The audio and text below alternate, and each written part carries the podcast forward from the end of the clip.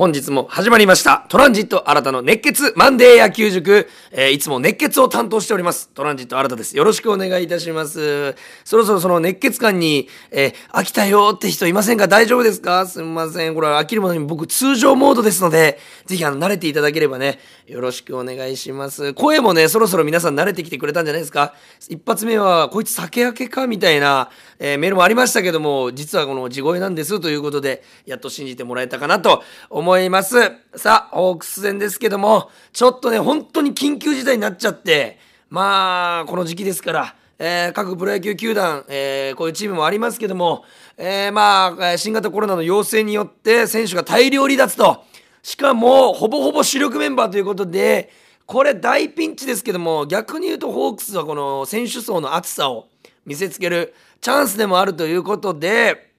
えーまあ、難しい1週間、えー耐え抜きたい1週間が始まりました、えーそんな中でこ今日もですねあのメールをいただいております。ありがとうございます、えーまず後藤蔵さん、えーまさかのコロナのコロナで選手大量離脱。キューバコンビはもちろん加山さん甲斐野さん藤井さんの中継ぎ陣も痛い。でもなんといっても甲斐捕手が一番痛いのではないでしょうか。やっぱり先々週の海野選手の頑張りがえー行きましたね。週末の2連戦はナイスリードでした。ということで、えーメールいただいております。なんとかこのメンバーでオールスターまで勝率5割でいってほしいです。ということでございまして本当に海野さんがえーまあね、えー少ないチャンスで、まあ、結果を残すとか気持ちを、えー見せてくれてましたけども、えまあ、渡辺さんと甲斐野さんとは2番手キャッチャーを争ってましたけども、えこの2連戦は、え海野さんが、えー勝利に導いてくれたとホークスが2勝1敗でこの1週間月曜と土日ですね、えー行いまして2勝1敗となっておりますが海野選手の頑張り本当に、えーでかいものがありました、えー、後藤さんメールありがとうございます。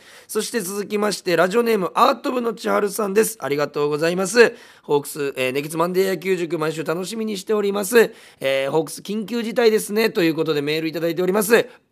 えーそこで新田さんに質問です。海の保守の良さを教えてください。海の保守はグラシアルさんのボクシングポーズの打たれ役をノリノリでやっていたり、モノマネしたり、気さくで面白い性格、まるで高谷コーチみたいな印象です。リードや保守としての技術など、新田さんの意見を聞かせてください。ということで一つ目質問いただいております。えー僕が見るに海野さんの一つの良さは、インコースの使い時というか使うその攻める心というのがめちゃくちゃ僕にとっては、ええーまあ強さだなと思うのがやっぱりインコースって一か八かなんですよね。ちょっと甘くいくと真ん中になっちゃってバッターが一番打ちやすいゾーン、えーだから長打もありえるけどしっかりそこを厳しいコースにインコース投げ切ると逆にこっちにとってはめちゃくちゃいいリードになると、えーその後のアウトコース低めの変化球まっすぐ行きますし、えー組み立てが楽になるんですね。そこを強気でガンガン攻めていく。特に、えーベルーナドームですかね、えー7月2日土曜日の対西武戦東山さんの時の、えーインコースのスライダー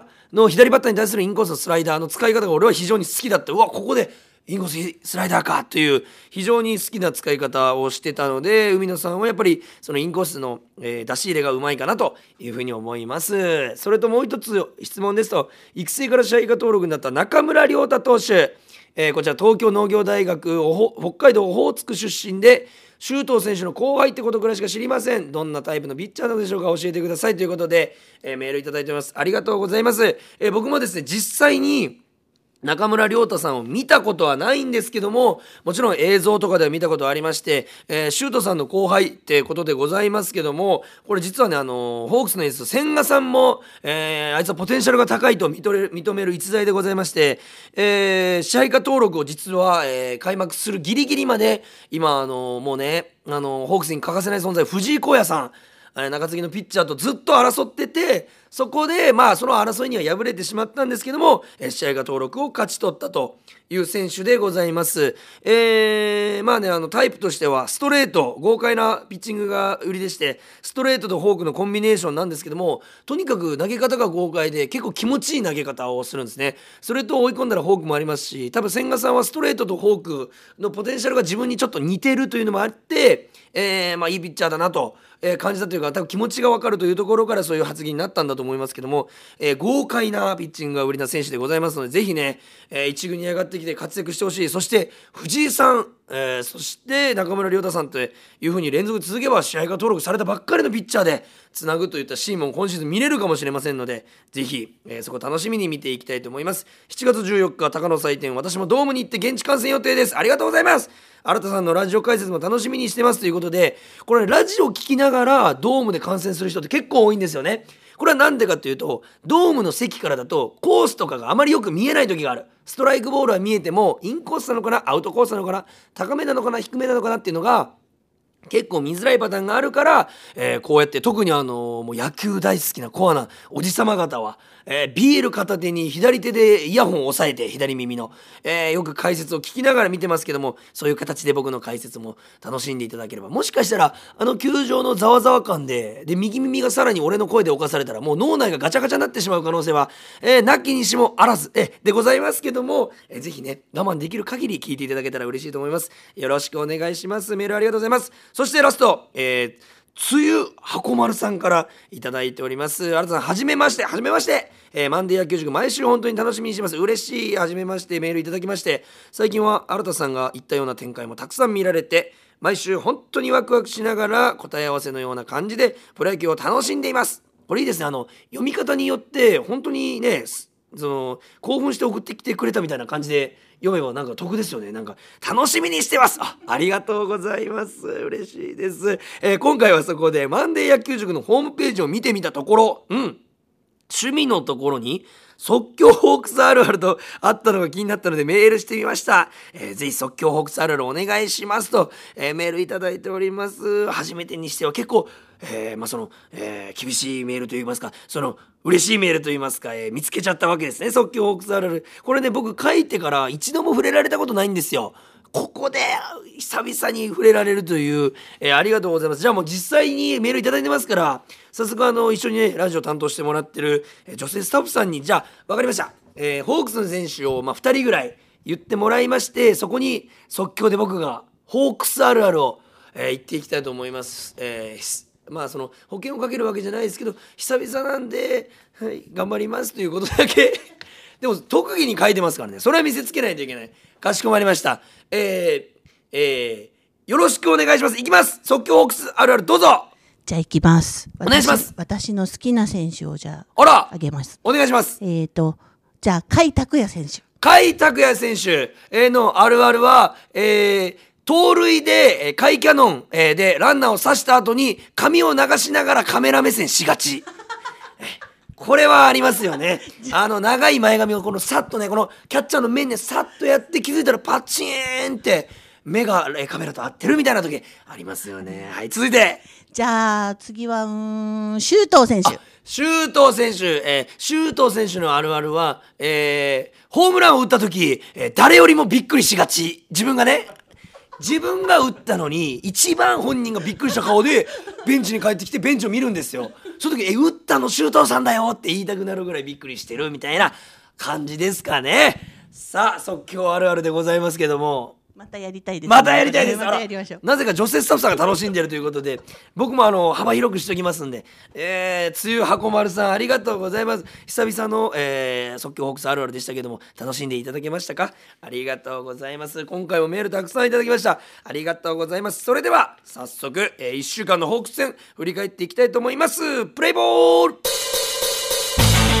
トランジット新たの熱血マンデー野球塾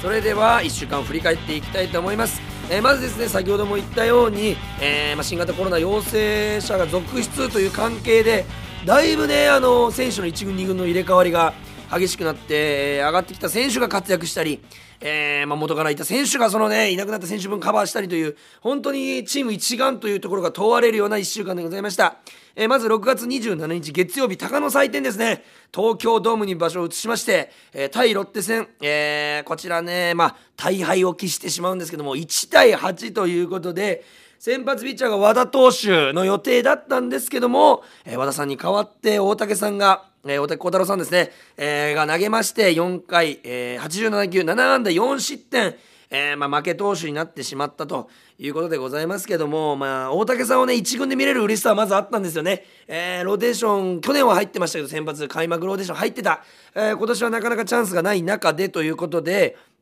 まあ、代役登板という言い方をされてましたけども、えー、まあ、なぜ、このピッチャーが、えー、でも思うじゃないですか。プロだったら、えー、言われてその投げるというのが普通じゃないの？みたいな。ただ実はこのプロ野球というのはもちろん知ってる方も多いですけどもローテーションというのが組まれてまして先発ローテーション。1週間で火曜日なら火曜日、えーえー、月曜日あ日曜日なら日曜日と、まあ、週1回の先発登板が基本の形なんですね。もちろんオールスターとか、えー、怪我とかいろんなものがありますから、えー、そこはブレていくことはあるんですけども基本1週間に1回の登板。先発ピッチャーが守れたら強いチーム、えー、というところでなので1週間をかけてこの先発に向けて準備するんです、えー、ピッチャー陣は。そこで代役登板の難しさだとこの場合和田さんがギリギリで告げられてしまったから多分1日前に言われたのか当日言われたのかぐらいだったんですね大竹さんは、えー、そこで調整が難しかった、えー、今シーズンあまり1軍で投げてないっていうのもありますし審議対それぞれの調整が難しかった。例えば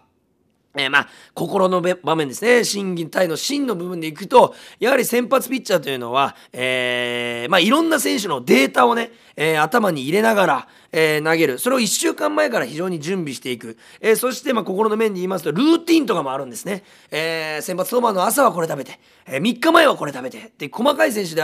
は結構いるんです。そういうのが調整できなかった。えバタバタだったっていうのもありますよね。えそして技の部分ですね。さっきのデータを頭に入れないとできないっていうのもありますし、え、先発の何日前は、え、こういう調整をして、え何球投げ込む。っていう決まりが自分の中だったりチームの中であるそれができなかったそしてまあ体力もそれに向けて試合に向けてあの調整ができなかったというところで非常に難しかったしプロってそんなにあのー、まあ何て言うんですかね細かく、え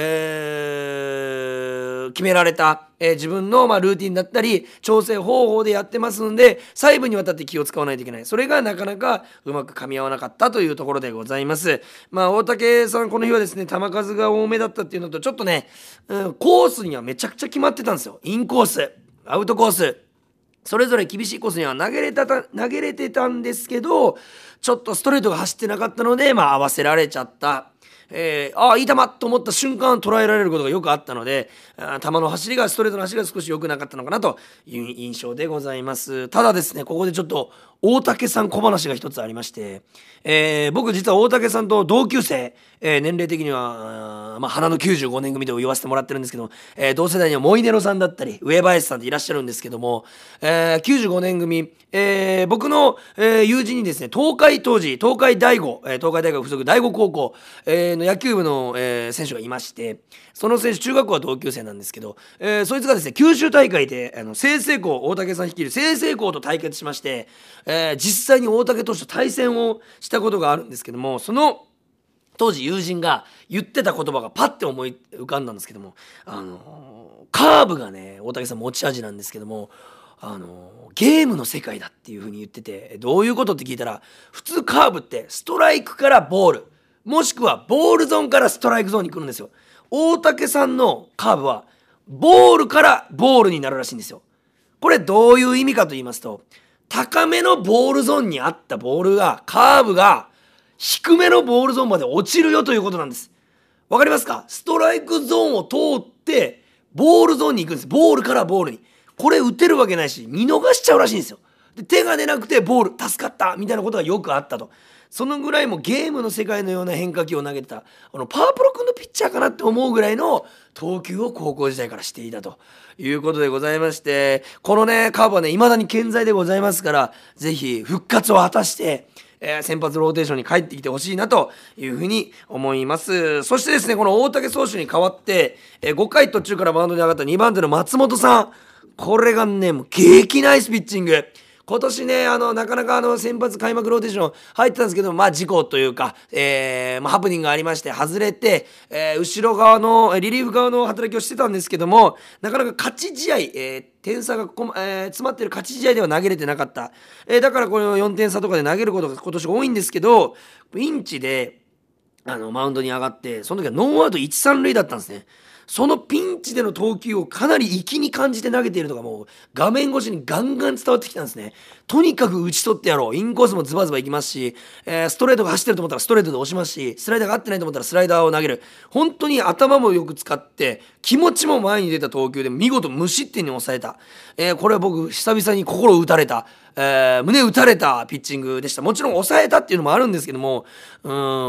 抑えた後のリアクションというか、のも込みでかなり気合入ってたんだなというふうに感じました。まあだからこそその後に投げた椎野さん、高橋玲さんの失点が残念。えー、この後に4点結果的に2人で取られてますから、毎回言ってるんですけど、結局負け試合のリリーフって、抑えてもあんまり印象に残らないかもしれませんけど、打たれた時ってめっちゃ悪い印象が残るんですね、首脳陣に対して。で、ここってすごい、えー、難しい、まあ悪く言えば敗戦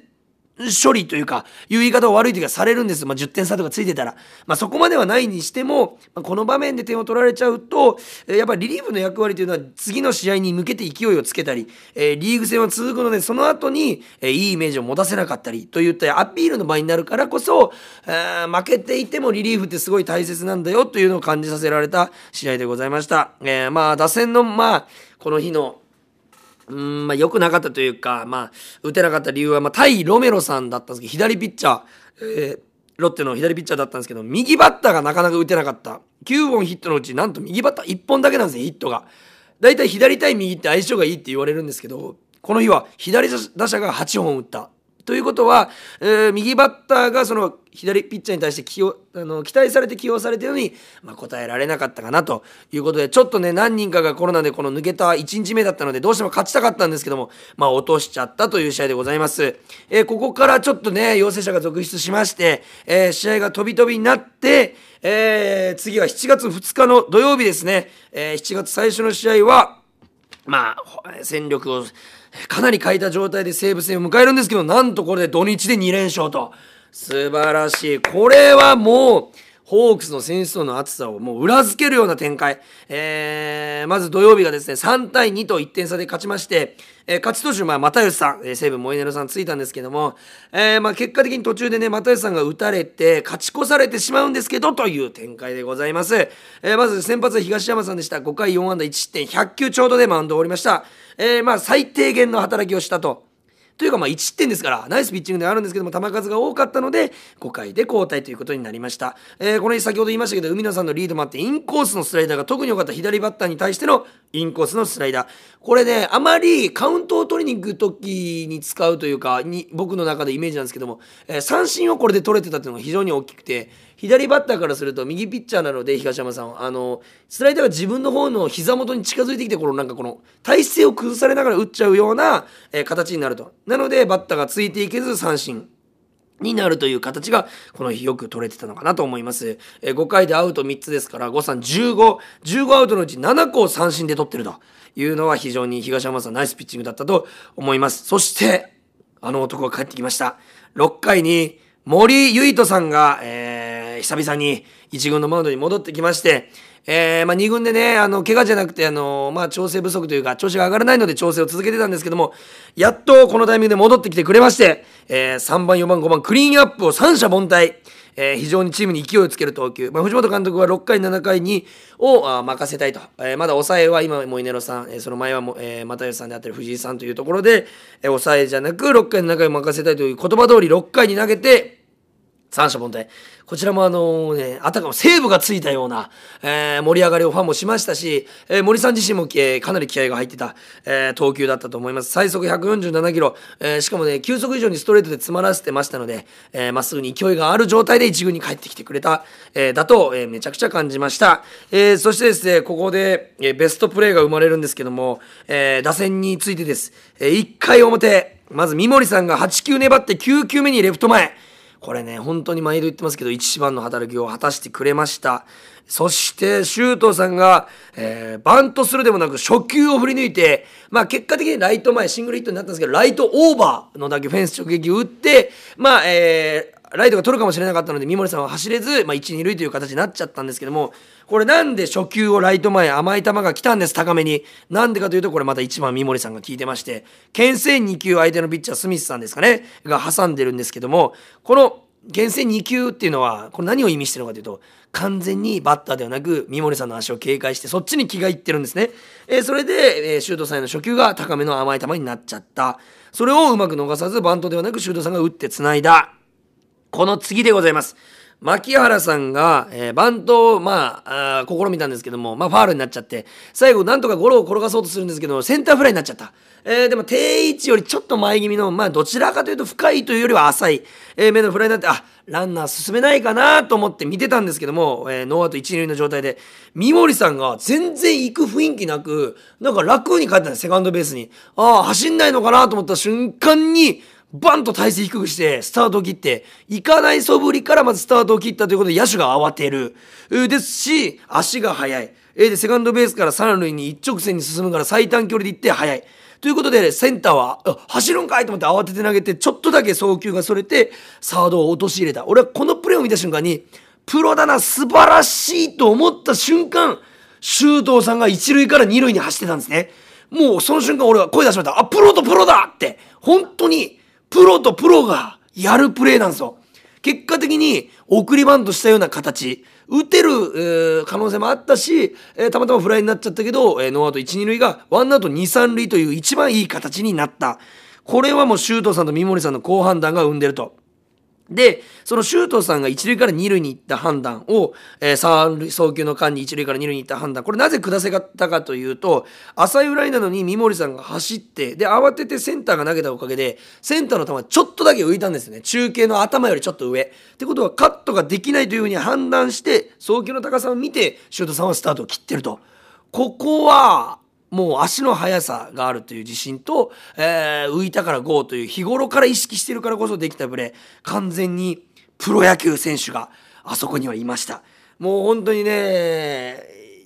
飲んだねビールを本当にいいプレーを見せてもらいます気持ち大好きなプレーもうねホームランとか三振じゃないんですよ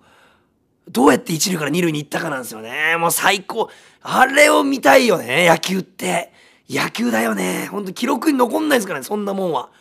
え表彰されることもないです、それで。ただ、チームのためにすごいプレーになった。結果的にギータさんが犠牲フライで先制をするという形になりました。ただ、又吉さんが打たれちゃって、えー、しかも8回裏。えー、1対1の場面の8回裏に打たれて2対1と勝ち越されてうわ万事休すかと思ったところ9回表牧原さん、ギータさんの連続ヒットから送りバントなのでツーアウト2、3塁のチャンスを作って、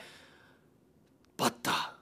我らが中村晃、来ましたね。帝京魂来まして、今年ね、スタメン外れることも多いですし、えー、アキラさん自身も自分が思っているようなプレーができてない。でもみんなの期待はもちろんあるという中で、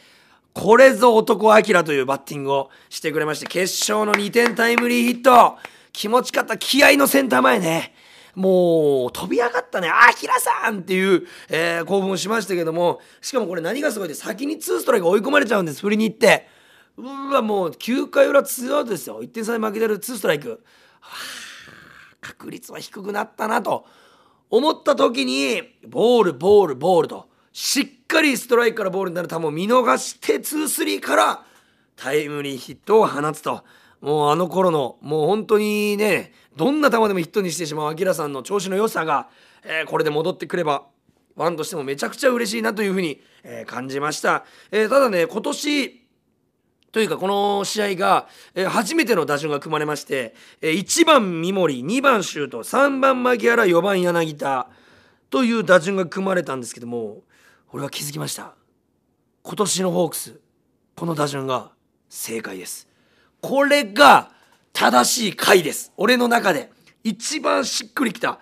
三森さんシュートさん牧原さんをどうにか12番で3人中2人を当てはめる。という頭しか俺なかったんですけど藤本さんがやっぱりすごい。まあ、この状況になったっていうのもあります。グラシアルさんがデスパさんを、4番に置いとくというのが決まってた状態だったからこそできなかったんですけども4番柳田さんが言ってくれたら三森シュート牧原の123しかないんですよこれも正直もう全部適正。三森さんは、うん、2番3番より1番。周東さんは、小技も効くしプレッシャーになるから2番。牧さん、うん、打点稼ぐしチャンス強いうから3番。かこれなんですよね。これでも俺本当にデスパイネさんグラシアさん戻ってきても俺5番以降でいいと思います。どんだけ打っても。俺ほんと1234番これで固めていいぐらい非常に気持ちいい打順でした。しかもこの試合なんとこの4人で7安打してます。完全に機能してる。9本のヒット中7安打をこの1234番がしてる。まさに藤本マジック。今年藤本さんの采が、えー、ぴったり生きてますね。これで完璧な打順でした。ありがとうございます。ごちそうさまです。本当にいい打順でございました。ありがとうございます。そして7月3日もう間違いなく、えー、ヒーローは石川さんですよね。完封勝利。9回1安打無失点。7回、えー、途中までノーヒットノーラン。えー、6回までノーヒットのピッチング続けてたと。118球、まあちょっと球数多いですけど、完封してるんで、多分疲れもないでしょう、石川さんも。素晴らしいピッチングでありました。たまに今年一番力がありまして、えー、本当に、バッター陣を手玉に取ってたんですけども、皆さん気づきましたか？石川さん。2週間ぶりの登板なんですけど、かなり変わってたことに。これ実は、投球フォームが変わってました。僕は見つけちゃったんですけども、僕の印象で石川さんってあのまあえー、セットポジションが入って足を上げて踏み出してえー、どちらかというと立ち投げ、えー、という投げ方ですね。左足、えー、体が沈むというよりは、左足を突っ張ってスピードボールを投げると。かなり状態が高い状態で投げるっていうピッチャーなんですけども、これ、今年何が良くなかったって、全く投げる時に右足に体重がまず乗ってなかったんですね。えー、だから乗ってない体重は、えー、ボールに乗っけることができませんから、えー、手だけで投げてる状態が続いてた。けど、この2週間の間に投球フォームの改善をされてて、あの右足に、えー、セットポジションから左足を上げた時に右足にガンと体重が乗る投げ方になってた。それはなんとかなんでかっていうとこの投げる時に体を少し、まあ、後ろ後ろ前なんていうんですか右斜め前ぐらいに倒すんですね、えー、体自身を。それで体重も意図的に乗っけるんです。それで、えー、そこから滑らかに、えー、投球フォームに移っていって右足に乗った体重を、えー、肩肘え手首、そしてボールに伝えることによって、うまくパワーが伝わってた。なので、かなり、えー、球の威力で打ち取ってるシーンがこの試合多かったんですね。これはしっかり体重が乗ってるからこそ。これね、えー、日曜日、昨日の試合の投球と、2週間前の石川さんの投球フォームを、ぜひ比べてニュース番組やってほしい。よくあるじゃないですか。重ねて投球するやつ。わかるから。ちょっと前傾もしくは後ろ側に体重が乗ってるのわかるから。何センチかの違い。画面で言ったら。ただそれがめちゃくちゃ大きいんですよ。それで体重を乗せて多分これねかなり2軍とか、えー、投げない時に、え調整を続けてたんじゃないかなとファームとかねいうふうに思います。見事修正能力、えー、修正が生きた完封勝利でございました。ここからね掴んでいって、えー、去年一昨年のようなもうバリバリ打ち取る石川さんにね戻ってほしいというふうに思います。そして、えー、打線はですね1回表シュートさんの先制ホームラン、えー、高めの緩いスライダーを捉えてですね先ほど言いましたけど本人が一番びっくりしてました。あのー、あんな飛ぶんだっていう風にびっくりしてましたけども、えー、見事なホームランでございました。そして3回表追加点ですね。川瀬さんのヒットから、えー、周東さん牧原さんのツーアウトからの連続タイムリー。これツーアウトからのタイムリーって本当に勢いつきます。なぜかというと相手のダメージがでかいから。あとワンアウトでチェンジというところで連続タイムリーが生まれる、え、しかもこの周東さん牧原さんというこのこの日の打順も完璧でございました。そして3回表この川瀬さんがねヒットで出塁したんですけど川瀬さん今年あまりスタメンにはね出れてないこの日もファーストで出たんですけども、えー、という中でなんと今打率3割4分8厘あるんですよ。これ少ないチャンスをかなりものにできているえさすがこの何と言いますかこのやってやるぞという気持ちを常に持ってプレーできているからこその、えー、まあ出塁、えー、そしてプレーになったんじゃないかなというふうに思います。えー、2連勝しましたから、えー、ここからね、また、今回あの、次、青森ですよね。確か明日の試合が。えー、なので、そこもね、地方球場しっかり勝って、えー、勢いをつけて戻ってきてほしいなというふうに思います。えー、今日もメールありがとうございました。えー、来週からもですね、引き続きこのポッドキャストへのメールをお待ちしております。kor.rkbr.jp 小文字で kor.rkbr.jp までお寄せください。メールの件名に野球塾と書いて送ってください。また RKB ラジオのエキサイトホークスではホークス戦を今年も全試合放送しております、えー、また私新たはですね7月14日木曜日オリックス戦にゲスト解説者でエキサイトホークスに出演します。ぜひお聞きください。えー、まあねこのラジオもえー、2ヶ月やって3ヶ月ですね、えー、やってきましたけどもその集大成というか、えー、力をですねあの4月14日見せれるように頑張ります。続きメールもお待ちしてますしぜひマンデー野球聞いてください。それでは、えー、ホークス、えー、こんなピンチではありますけどチャンスに変えて頑張ってほしいと思います。それでは今日もありがとうございました。ゲームセット